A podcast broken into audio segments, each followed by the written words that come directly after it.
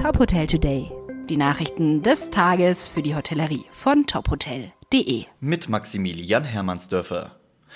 Buchungsportale wie Booking.com dürfen ihren Partnerhotels nicht verbieten, Zimmer auf der eigenen Website billiger anzubieten.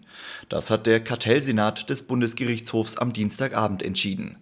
Im Urteil heißt es, eine sogenannte enge Bestpreisklausel beeinträchtige den Wettbewerb, gleichzeitig sei Booking nicht unbedingt darauf angewiesen. Die enge Bestpreisklausel besagte, dass Hotels zwar auf anderen Portalen oder im Offline-Vertrieb günstigere Preise anbieten dürften, aber nicht auf der eigenen Homepage.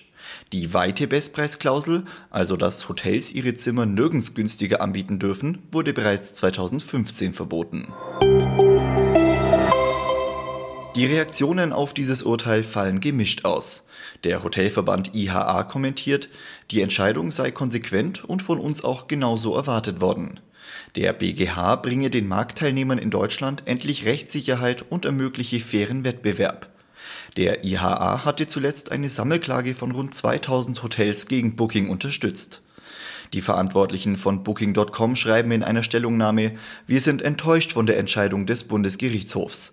Die Plattform übersetze die Inhalte der Partnerunterkünfte in viele Sprachen, investiere Millionen in Werbung und kümmere sich um den Kundenservice. Im Gegenzug sollten Hotels auf Booking.com mindestens den gleichen Preis wie auf der eigenen Website angeben, so die Verantwortlichen. Ab sofort dürfen Menschen aus ganz Deutschland in Niedersachsen Urlaub machen. Das hat das niedersächsische Oberverwaltungsgericht in einem Eilverfahren entschieden.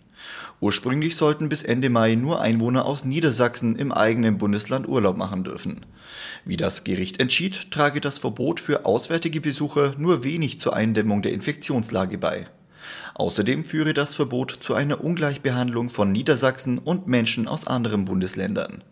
Geklagt hatte ein Urlauber aus Nordrhein-Westfalen, der eine Ferienwohnung auf der Nordseeinsel Borkum gebucht hatte. Die Serviced Apartment Marke Black F hat nach eigenen Angaben nach sechs Monaten am Markt überdurchschnittliche Belegungsraten erzielt. Nach dem Soft Opening in Freiburg Ende 2020 verbuchte das Startup eine Auslastung von knapp 50 Prozent. Wie das Unternehmen mitteilt, wird voraussichtlich Anfang 2022 ein zweiter Standort im Green City Tower in Freiburg eröffnet. Weitere Standorte seien in Planung. Weitere Nachrichten aus der Hotelbranche finden Sie immer auf tophotel.de.